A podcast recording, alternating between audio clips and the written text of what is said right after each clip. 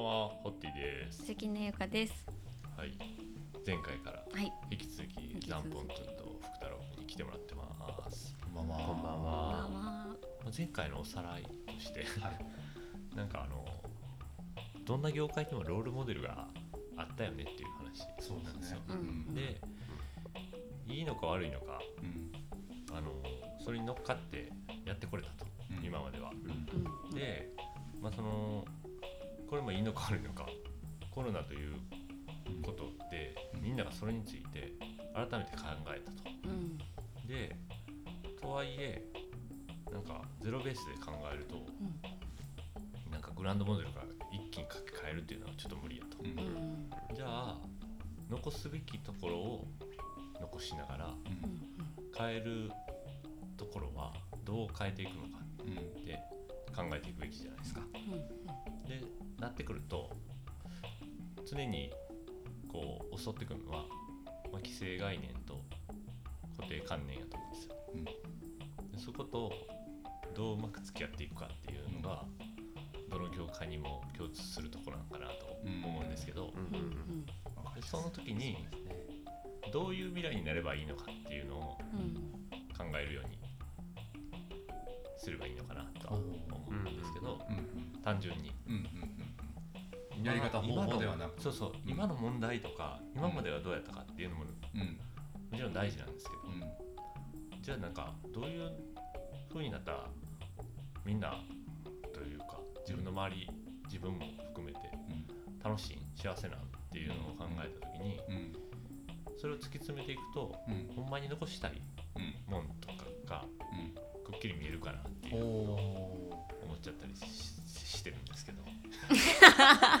してるんですけど。何やそのキラキラ感 は。ちょっと肩をすくめながら。ません急に可愛らしくなりましかわいい。たあるよねあるあるありますありますよね。なんかそういうのあるよねお茶お茶でもありそうやな。うんうんうんなんかそれはね本当に難しい問題ですよね、うん。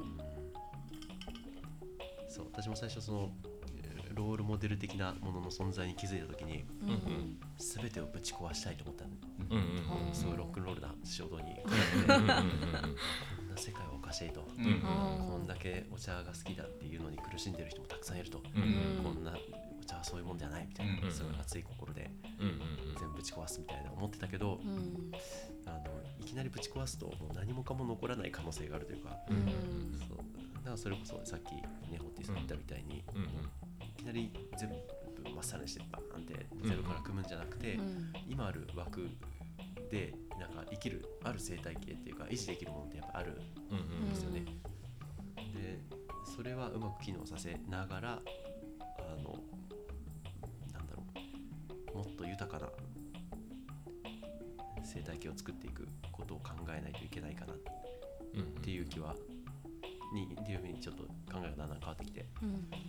そうそう。なんで自分なんかやっぱり多様性があるっていうのがね文化的にはそういう豊かなことだと思うんですよ、うん自分が決して入れが入れないようなもんでも、それで事実楽しんでる人がいたら、うんまあ、それはやっぱりねあいいことなんだなと思うんですよ、うんうん。うんでそれは自分が好きじゃなくてけどあなたは好きなんだねっていうのは、ね、排除ししてはいけないというか、うん排除すると面白くない、う。んうんだからそそれすごい気をつけるようになったんですね、これが正しいとかだから最初、ね、前回ちらっと話しそうだった正義の話にもなるけど、うん。そう。うん。そ多分ね正悪あるとか正義も悪もあるっていうような、あのすごい複雑な生態系が絡み合ってるっていうすごい裾野が広いあのなんだろう生き物のグループの方が多分面白いっていうかいいものうん面白いもの出てくるなって気がするんですよね。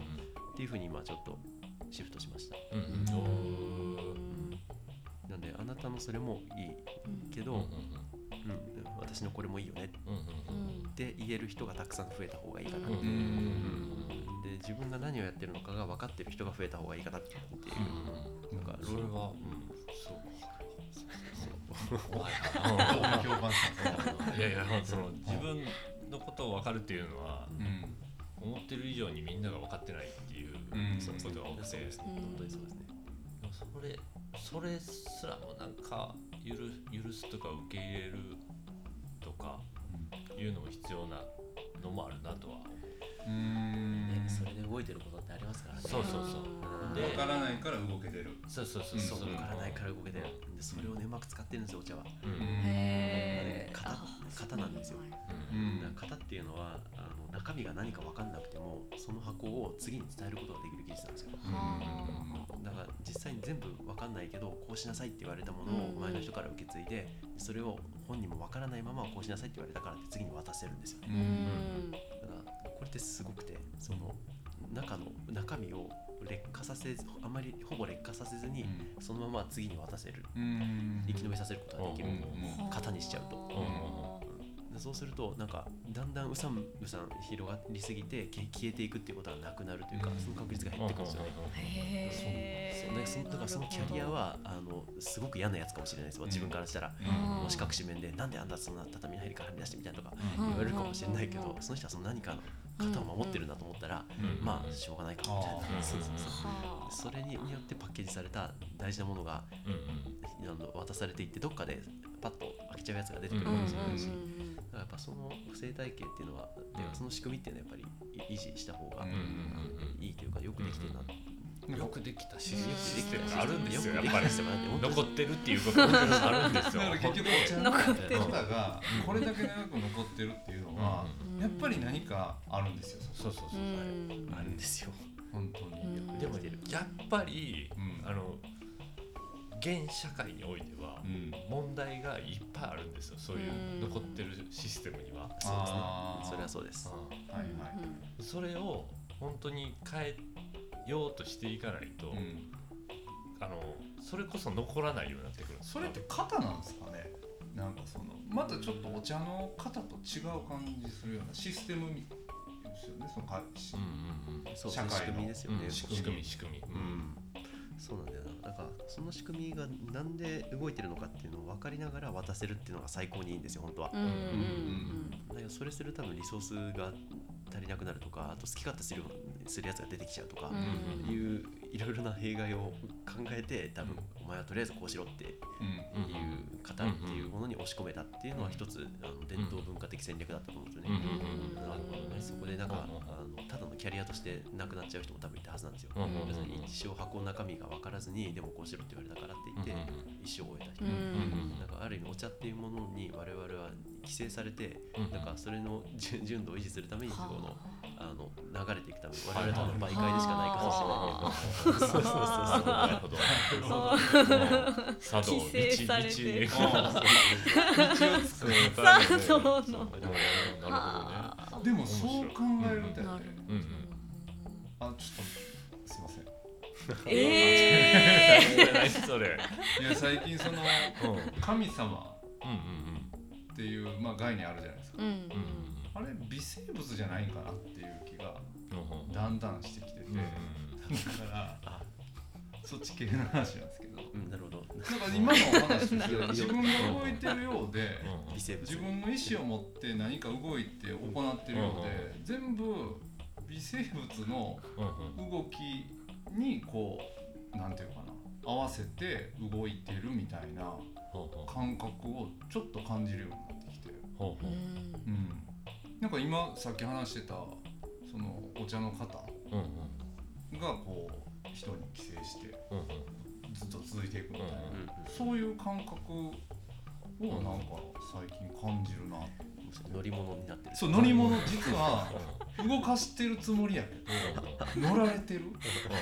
だから多分環境や食べるものが変わったら多分いろんなことが変わってくると思うんですよ。感じ方とかうん機能も変わってくるうんうし、んって考えると、腸内フローラの話になる。そうそうそう。そう。そういうこと。で結局うん。腸内フローラの中に微生物っていうよりもそうそう。この空気中にもいっぱいいるし、うんいるいる。そうですね。匂いにもあるんですよ、うん。うん。わかるわかる。なんかそう考えるとこうそういう微生物の海の中にうんうんいる感覚がしてくるなと思うと、うんもうなんかパーンってなりますよね。なんかもう結局パーっていうのは頭で理解してコントロールできないというか、こうあこれがこうでああでってこう安心できる世界じゃなくなってくるんですよ。なんかもう信じるか信じないかとか委ねるか委ねないかみたいなこう世界になってくるなと思うとなんかこう面白いなそれだから安心安全を求めていくから、うん。人間が。うん。だからおかしくなってるん。ですよそれをそれをなくしてしまった方がいいと思うけどね。安心安全なんてないでしょだって。まないですああるようでないですよね。安心安全を作ろうと思うと、うん。仕組みを作らない。はい。はいはいだからうん。そうですね。で先が見えるようにそうそうそう。だから何も考えなくなるんですよ、うんそうなんですよねうん問題は。で安心安全がないと不安になってくるんですよ、うんはいはいはいはい。そうですね。はいどんだからこう仕方がなくうん。仕組みを残していくしかなくなってくるでしょ、ううん。そうですね。なんかその根源にあるのは恐怖ですよね結局だから。うんうん。今私会社員なんですけど、うん。まあ、安全を扱う会社なんですよ、うん。うん。製品としてね。うんうん。でそこの安安全の定義が面白くて、ほう。うん。そのあの許容できないリスクのないこと、うんうん。でじゃあリスクって何かって言ったらその重度とじそのヘビーさと頻度。うんうんうんなんか車にはねられて死ぬっていうことが例えば一一生の実回あるうんっていう頻度リスクであればうん。人間は許容してその社会と生きていくとか。うんうんだからどれそれによるメリットとそのリスクの大きさを引き換えあのバランスにとってそれがあの十分にあのリスクに見合うあのメリットを得られる安全うん。認められたらそれを OK とする。していこうっていう考え方なん。ですよね。うんうんうん。あいいいいと思う。そのリスクとどう付き合っていくかってことだよね。そうそうそう。でそれが世論とかね、メディアによって操作されちゃうと、うん。これは危険です。これは危険です。ってなって、うん自分が許容できるじゃなくて、うん。自分じゃなくて他の人が許容できないって言ってるから、うん。じゃあダメだねってなっちゃうってのはすごい危険ですよ、うんうんそして自分がどこまで許容できるのかっていうリスク。それその今回のコロナのことですか？うん多分それはそうかなりあると思う、ね。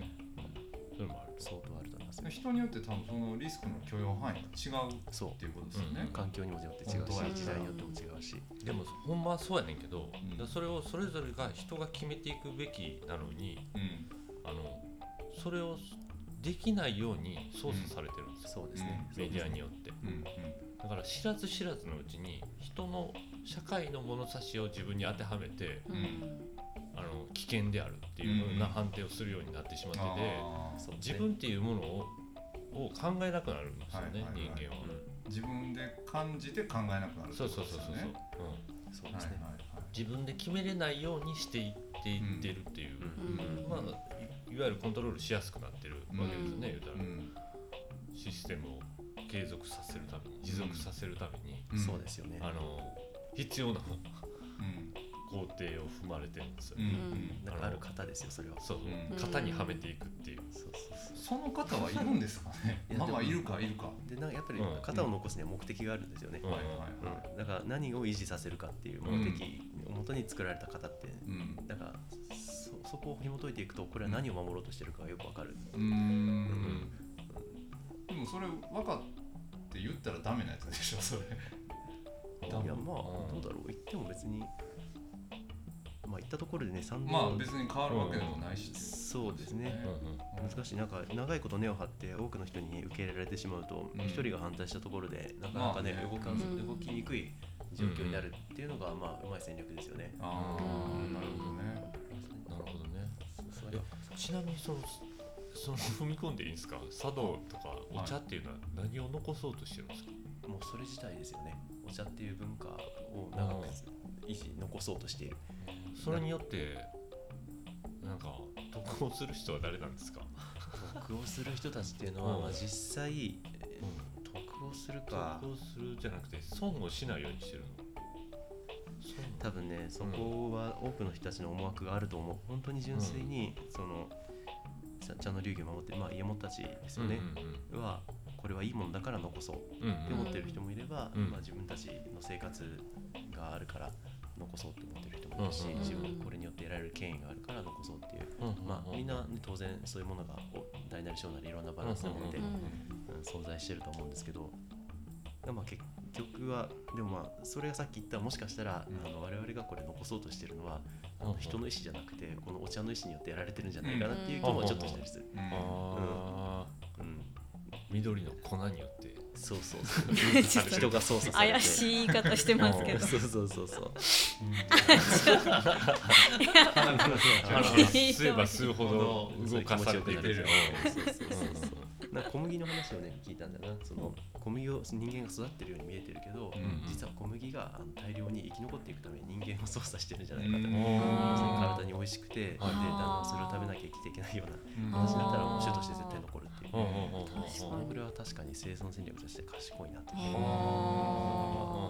だからそう考えるとお茶ももしかしたら乗り物としてうん。我々は利用されてるのかもしれないとか、うん。うんなんか僕お茶ってやっぱりその神事というかうん。なんかそういう目に見えないもの。のその儀式的な要素がやっぱりどこかに組み込まれてる気がしてて、うんうんまあその信仰心なり、うん。そういう宗教的なことですよね。でやっぱりその戦後、うん。まあ、占領されてアメリカに。うん。でやっぱり日本人のアイデンティティみたいなのがうん。どんどん破壊されていくわけじゃないですか、うんそこから。でその時にやっぱり日本人としてどう生きるべきかみたいなうん。ところで不安になった人がいっぱいいたと思うんですよ。うんうんでその時に日本文化とはこうだ日本人とはこうあるべきだみたいなことをお茶がなんか分かりやすくうんうん。しかもこう提示してくれたような気がしてて。うんうんうんでこうそこに乗っかった人たちがたくさんいて。うんうんうんっていう流れをちょっと感じるんですけどどうですかポジティブに捉えたらそうポジティブに捉えたら僕 そういう面もあるのかなっていやそれはあると思いますよ、うん。うんそれはすごくあると思う、うん、ただまああのうまくブランディングしたなとは思いますよね、うん。うん、なんか、まあ、戦時中もそうだしその湯気じゃないと遊びじゃないとうん。これは日本人っていうもののアイデンティティを確立するためっていう、うん。まあ、ちょっとそれってあの両面あるじゃないですか、うん。そのあの民族としての気持ちを一つにして、うんうん。あの鬼畜米をやっつけるぞみたいな、うんいう気持ちの方にうん多少加担した時期もあったんですよ。やっぱりお茶として。あそうなんですね。あった、うん、それは実際あったんですよ。うんうんでそれがやっぱり戦後戻った時に今言った清さんみたいな、うん。働きもしたとは思う。ーん。うしでもやっぱりその人が狭い室内に集まってお茶を差し出して飲むっていうことがこれだけ受けられたのはやっぱり人の性質によくあったからだと思うんですよ、うん。そういうのを抜きにしてね。そういうの抜きにしてうん温かいものをなんか狭い部屋で亭主からホストからもらってみんなで飲むってうんなんかすごい根源的だったんですね多分、人間っていう生き物として、だからそれはやっぱり聞いたんですよね、うん。だからいいあのポジティブにも使えたし、あの悪い方向にも使えた、うーん。でもそれって何でもそうかもしれないですよねその悪いものにもいいものにもまあ包丁だってそうじゃないですか、そうですね、う使う人の心が問われるというか、うんうんうんね人を刺す道具にもなるし、うん。美味しい料理を作るものにもなるし、う。ん両面って常にあるのかもしれないですね。いやもうまさにそうですよ、そう考えうんたら、全てにうん、でもお茶について聞きたいって言ってた。わいやどういうどどこを残し残す？うん どこを伝えていく？あーいやねうんそう結構こう言ったらもう別にねお茶会に行ってるわけでもないし。そうそうそうそうそう。あんまり触れる機会がないから、うん。こなんか深めていく人にとったらその両方とかいろんな面があっう、て、こういう考え方もあってう、ん。もうもしかしたら緑の粉に動かされてるのかもしれないということはすごい楽しいと思うんですけど、うんうん。まあ、そのいわゆるなんていうの？ちょっと距離がある。距離がある人とか、うん。多くの人に、うん。それでもあ残ってるのいいよねって思わそうと思うと、うん。あのどういうところがうん。こうそその層に伝えれば、うん。伝えればとかいいものとして残したいなっていうのを、うん。多くの人はあの思うのかなっていうのが気になって、うん。でだから深めれる人が生きていけるわけじゃないですか、うん。まあ、世の中に必要やった。日本に必要なんだこれはっていうふうに多くの人が思えば思うほどなるほど、いいと思うんですよ、うん。うん。そこってどこなんかなと思ってどこはあプロデュースしますか？いやいや それはさ もう道になってるからもう茶道を言うてるからお茶やからもう確立されてるからさ。でもうんそれをこう言ったら遠い人たちにどううまく伝えたらいいかってそうそうどどこが本質的に日本人と合うんやろうなと思って。あ。なんだろうなと思って。日本人と会うかどうかは分かんないけど、人間とやっぱ人間と会うっていうのは、うんうん。多分すごいシンプルなんですよやることって。うんうんなんか人が集まる、うん。であの高いものを出す、うん。みんなで飲む。うん話す以上っていう、うんうんうんなんかいい座を作れる。でやっぱり4畳半に人が4人とか入る、うん。でやっぱりなんかヒューマンスケールに合ってる。うんうんでなんかねそういう総合的なものがなんかひ人ベースで考えられてるというか、うんうんうんあの図面に引っ張って考えてないんですよね、うんうん人間のサイズのもの。で人間が飲めるあの、温かさのもので、うんうん。そうで適量を飲むとか目が覚醒するぐらいの,、あの量がすでに決まっているとか、うんでそれが作法の通りに動いていく仕組みが整えられているみたいな、やっぱりトータルで人のことがよく分かった形で整備されてきたあの全体感があると思うんですよね。でやっぱりそれはトータルで残った方がいいと思うんですよ。なんでまずさっきの何を残すっていう意味ではまず側を残す。だからそのためにはあの広い生態系を維持できるような今の形っていうのは潰せない。うんうんだけどこのままだとあの面白くないので。うんあの多くの人が参加できる入り口と、その入り口プラスそこから続けてみようって思わせる、ドうん。ドライブさせるもの、うんで多分今ここは足りなくて、うんうん入り口はたくさんメディアがボンボン作ってくれるんですよ。うんうんね、あの漫こ画ここは足りないっていうのは？その入ってから入ってから入ってから続けようって思えるもの、うんうん。うんあこれはそやっぱりそうだったんだって思える、うあのいろんな入り口をもっとたくさん作るのが、う。ん。そうで入り口はその機械って意味じゃなくてん。そのあただお茶を稽古してなんか免状を取っていくだけがお茶の道じゃないんだっていう,、うん。あいう意味での入り口をたくさん増やしてでそこを先導してくれる人も増やすうん。ことができると多分この文化はあうん。のすごく豊かな生態系が取り戻せると。思う。うん。うん。うん。なんかまず側を残して存在を維持し続ける、うん。うんでみんなが知ってる状態であるってのはとっても強いんですよね。うんうんだからみんな小学生でも裏千家とか千利休とか知ってるじゃないですか、うんうんうん。それってすごいアドバンテージで、うんあのゼロじゃないっていう維持ことができるとあの、うん2歩目が出出る、うんうん、0から1のパワーよりも1から2のパワーの方が圧倒的に少ないですよね、うんうんだからそのゼロゼロじゃない状況を維持し続けるためにはやっぱりある程度お金かけてあのさまざまな既得権益なども維持しつつ、うん。あの作っあの保持していく。うんうん 1, 1の状態をね、うん。だけどそこから23って入ってくる面白い参加者を増やす努力をすると多分この良くなると思いますね。なんで面白くないやろなと。思って多くの人が一回足を踏み入れても消えていくわけや。ん。そうん。そうそうそう、うん。そうですね。こで何なんやろ？いやロールモデル問題ですね。型がありすぎるんや。型がありすぎる。うん。でこうしなければいけないっていうことが多すぎる。えっとね型がありすぎてるというより、多分そのロールモデルだって理解してる人が少ない。うん、だからその方はいいんですよ別に、うんうん。うんその方がどこへ行くためのものか分かってれば、あのなるほど。うんうんうん。しちゃんと使えるんで。じゃなくてもその方がどこへ行くか分かんないけどとりあえずこれだっていう。あ言われるから、うん自れ。分の人生というか自分の歩んでいく道とくっつかないんだよくっつかない。全うんくくっつかない、うんそれくっつけないといけないよねそうですね、まあまあ、全くっていうのは語弊があって、多分すごくその先生の人となりとお茶ってものがマッチしてるところに行って、うんでしかもそれが自分と合うと、それはすごく幸せなことが起きます。うんでただそれに会える機会っていうのがそう多くない。うんうんそうや。会いにくくなってる。うんうん結局お稽古場探す時もうん。情報がないんですよ。うんうんそうですね。場所となんか年齢と名前ぐらいでうん自分の趣味とかなんか大切にしてるものとうん共鳴できるかできないかっていうジャッジができないんですよ。うんうんだからとりあえず家の近くに行くとかそうそうそう。そういうジャッジでうんうん。やっぱ自分と価値観が違うお稽古場とか行ったらやっぱり全然ねフィットしないからうん。もう行かなくなるとか。まあ、作るならあの、うん。先生とのマッチングアプリだなと思ってますね。とかうん例えばなんですけど今聞いてて思ったのはお茶っていうのもいろんな入り口があってうん。いろんなそのお稽古方法みたいなのがあったうんらなんかこういろんな人がこう入りやすくなるんじゃないかなうんうんうんうんうん、だからもう行ったらみんな絶対お手前のお稽古をして免状取らなあかんみたいなのがちょっとしんどいんかなっていう気はした。免状とあそれ免許ですよあ免許免許なんかまあちょっと不思議なシシステムであのあるレベルに行ったらよしじゃあ君はそのレベルを超えたからあげようじゃなくてここのレベルの稽古を見ることを許そうっていうあの免除というか居城っていうんですよね。だからその人のレベルは問われないんですよ。ぶっちゃけた話。先生がいいよってはあ言ったらはあはあのどこまでももらえる。あなるほどね。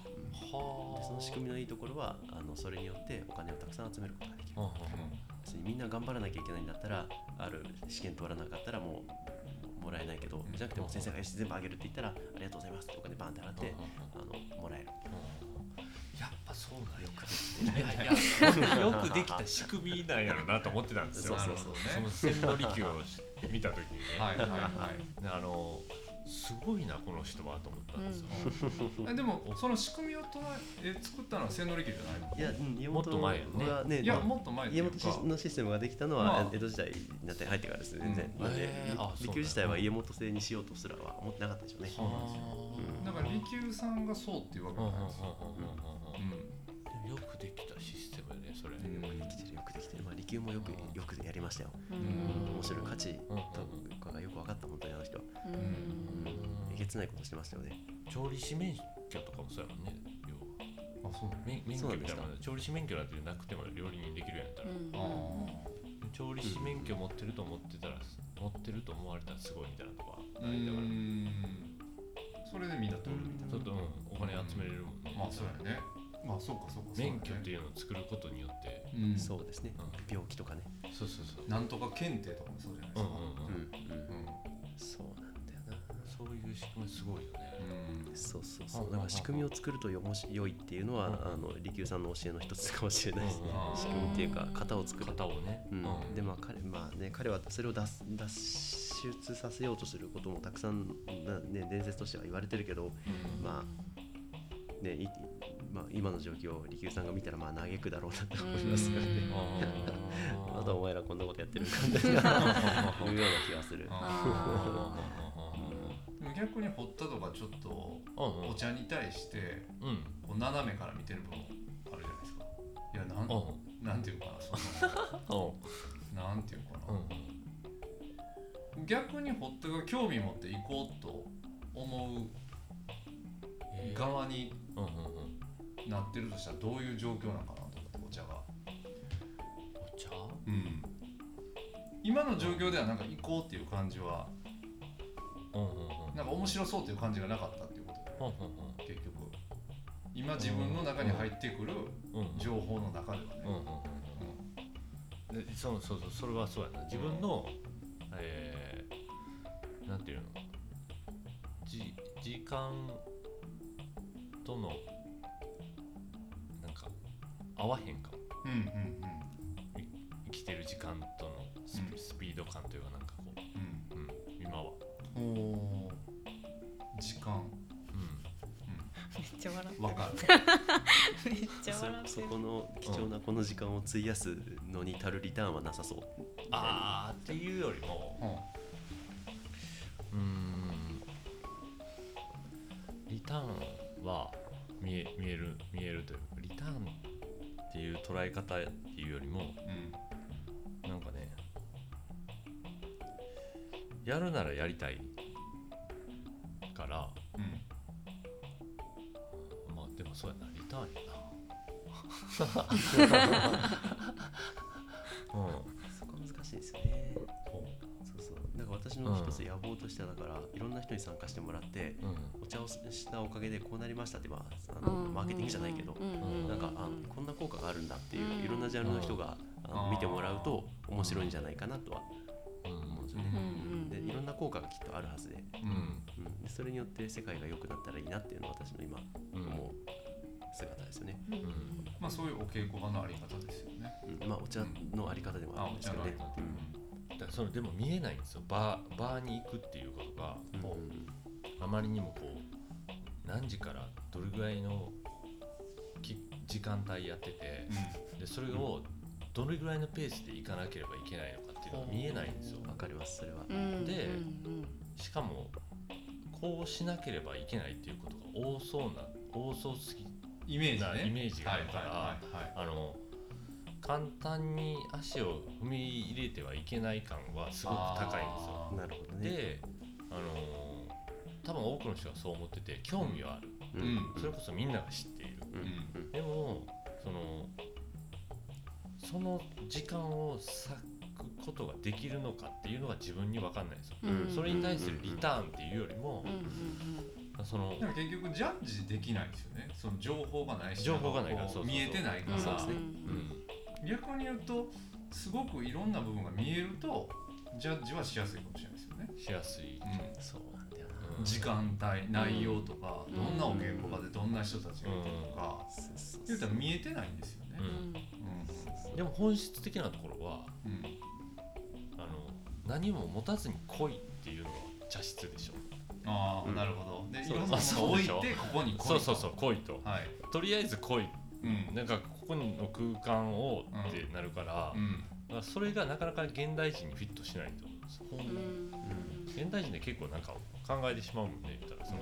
そうですね。うん。なんかあの全て置いてこいっていうよりは多分入ってる行くうちにあの手放していけるっていうのが本当はあの一番いいかいいうん。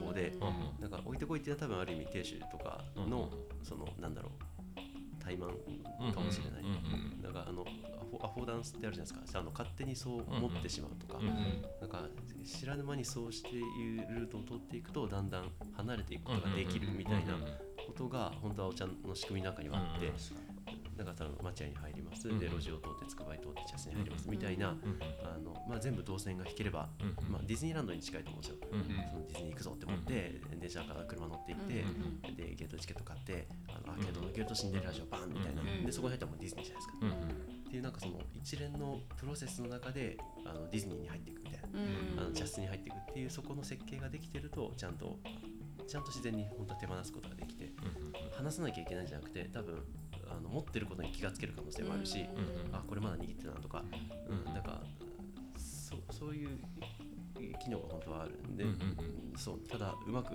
あの宣伝できてない多分お茶自体だが。からディズニーランドのあれ映画があるからですよね。そうなんだよだから結局なるほど映画を見てなるほど。イメージそうがあるで世界観出来上がってますもんね。だから僕お茶の、うん。じゃあその映画的な部分って何かなって考えた時うんうん。に、季節やなと思ったんですよ。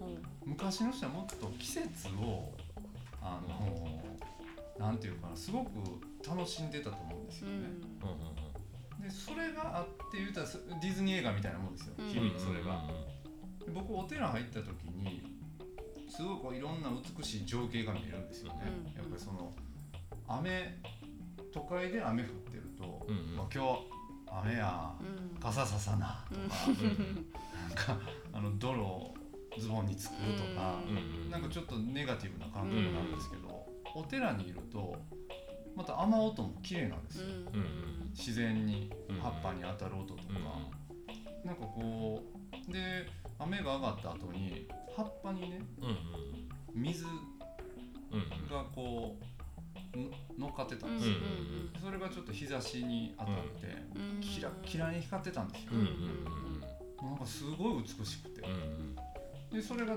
頭の中にあって、で和菓子屋さんに行った時にうんうん。なんかその情景を抽象的に表現したお菓子があったんですよ、うんうんでそれ見た時にうん。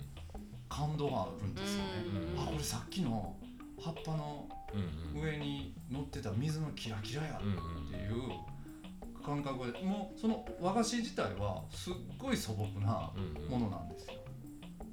もう抽象的なもの、でもなんかそのさっき見た情景がそこに映って感動した自分を客観的に見た時に、うんあこれはその自然の美しさに感動してた自分がいたからうんこの何ともない和菓子に感動できたんだろうなと思った時に、あこういう導入があるから感動できる、うんだからそのディズニーも一緒でディズニー映画があるからディズニーランドが楽しいうん。うん僕ディズニー映画全然見たことなくて、うんでディズニーランド行ったんですよ、僕が感動したところって、あの掃除する人のほうきの音がむっちゃ綺麗なんですよ。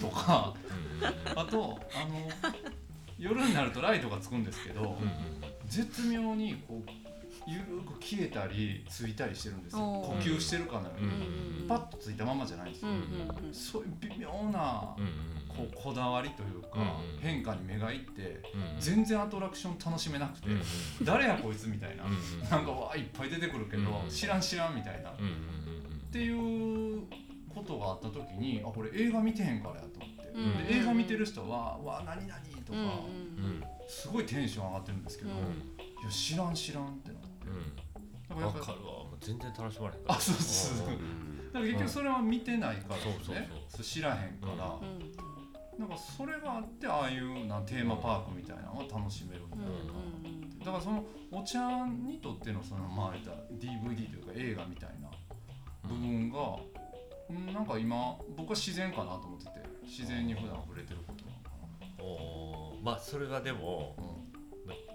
多くの人には全然刺さらへんと思うから、うなんそうそうそう。刺さらないから、まあ、うん要は要はっていうのその話を聞いて思うことは、うん。なんていうのこうえっ、と例えばお茶の道具にあの茶筅っていうの。うん。あれをこうやった人の方が少ないはずなんですよ。うん知ってるけど、うんうんそうですね。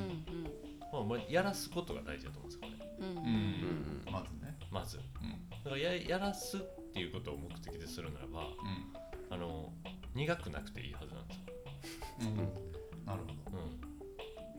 うん、目的をこれにするとね、であの甘いやつでもいいし、うグリーンティーラテとかになる牛乳とやることでもいいし、全然いい全然いい。でそういうのをまずいやるような機械とか。を作っていくんですよでそれそれの中にも型があってはい。これをさーって何回かすることによって何か伝えたい方があるわけでしょ、言ったら、うん僕は言ったことないから分からへんけど、うん。何かあるわけですよ、ほんなら何かを感じていくわけですよね、うん多くやると。うん。でそれに乗って飲む両手で飲むっていうことを、うん。なんか型としてうん。こうやっていく子供やったり若者がいるとしますよね、うん。大人でもいいけど、うん。でその次のステップとしてまた違う何かこうひ一個階段どんなんやろな例えば、えー、他に何が耳かきみたいなんでこんな 机とかあるやんか。あるあるあるあるシャシャクって言わんところがもう斜めからいってるよね。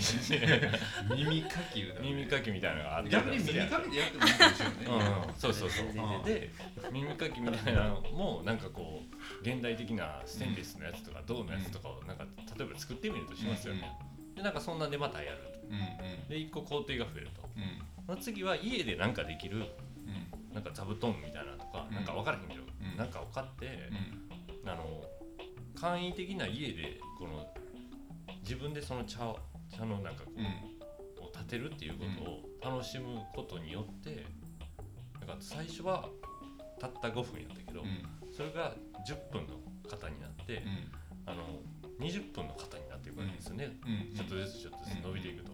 でそれそういうのを広めていくと、うん。茶室に行くっていうことがもっと特別なことになるはずなんですよ、うん。なるほどね。あこれって難しいなって思ったりとか、うん。本物本物というか先生はどうやってやんねやろうんとか、うん。なってくるじゃないですか、うん。そうですでも家でもうん。行く時間がない人にとってはうん。あれだけでもやろうっていうふうになるはずなんですよ、その時間う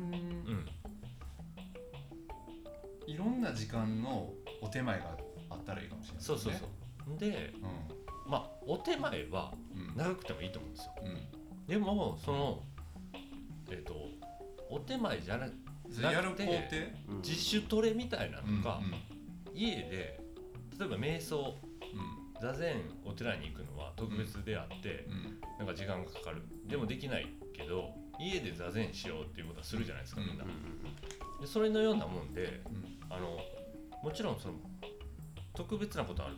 バーにバーに集まる人が、で何その動作によってなんか感じることが精神性的なもの、うんで小さい空間に、えー人と一緒うん渡されたものを飲むとかいうのが、もちろん全て詰まってる方がいいけど、うん。それだけじゃななくてもうん。ただ肩をこうやって一人ですることだけでもこういうことは感じれますよっていうのをうん。感じていくとうん。なんかもう導入してるから自分の中で茶の世界を。うん。さらにその奥のはその場のありがたみやったりとか人とそそのシェアする感じやったりとかいうのをもっとこうありがたみを感じていこうっていう風になると思うんですよ。そういうのが必要な時は。うん。でもその日常にないじゃないですか今。ないですね。ないですね。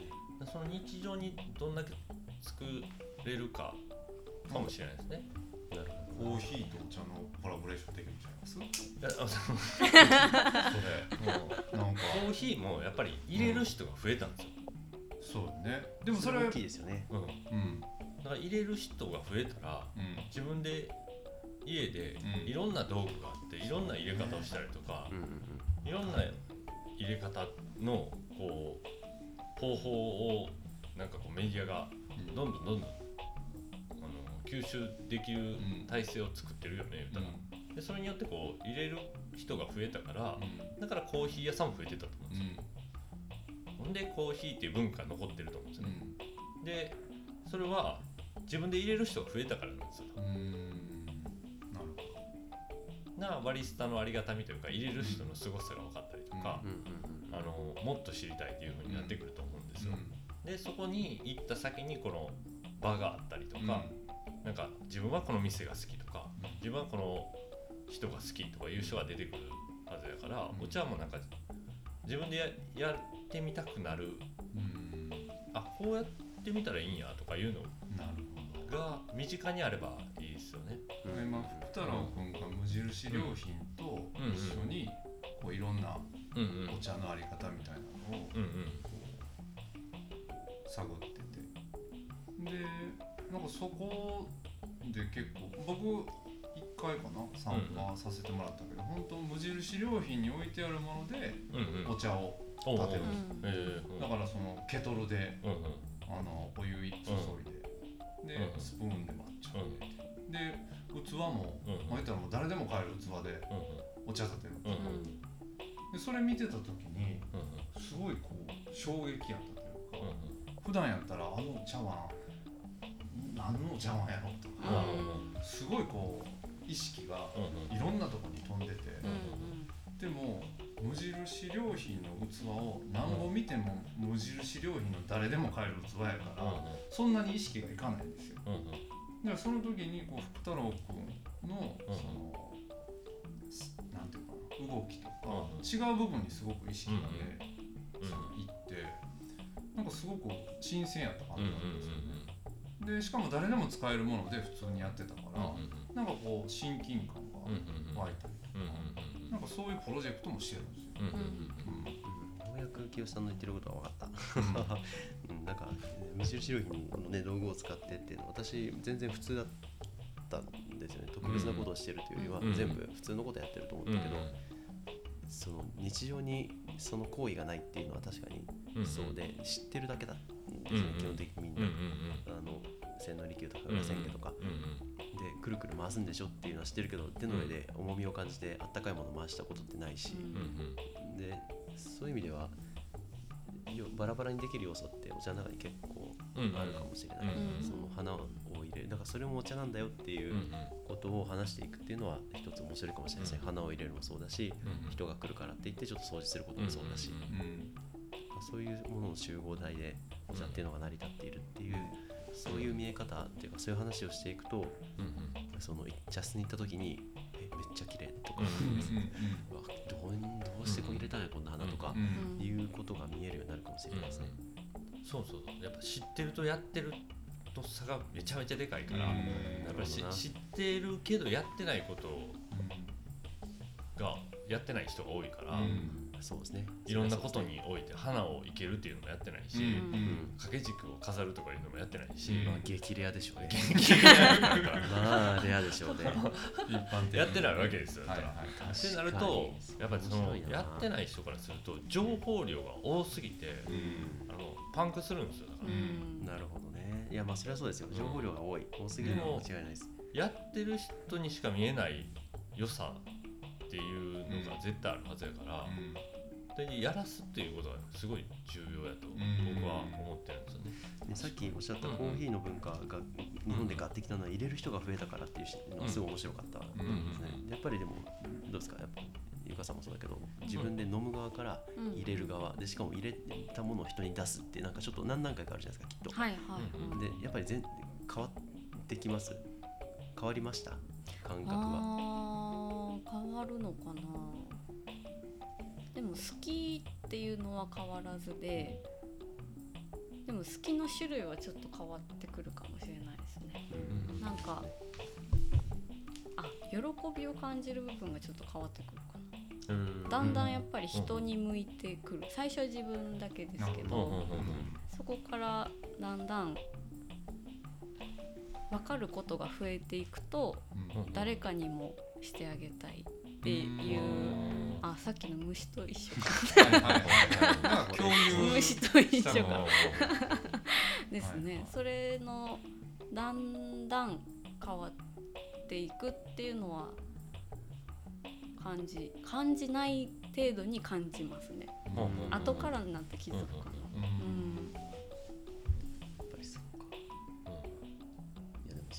最初のね前回のあつ森の話もうん。配信見てる人が手伝いましょうかって来る。うん。で多分その人の島は相当できてるんでしょそうですね。うん。うん。430時間って言ってた。わからん何すごいんやろな。んでいやでもそんな感じでかけた時間私ね430時間プレイヤーですみたいな。とかあ私は350時間プレイヤーですみたいな感じの なんかがあったからやり取りがあったから、なるほど。うん、ほぼほぼみたいな感じがあるうん。やん、うん。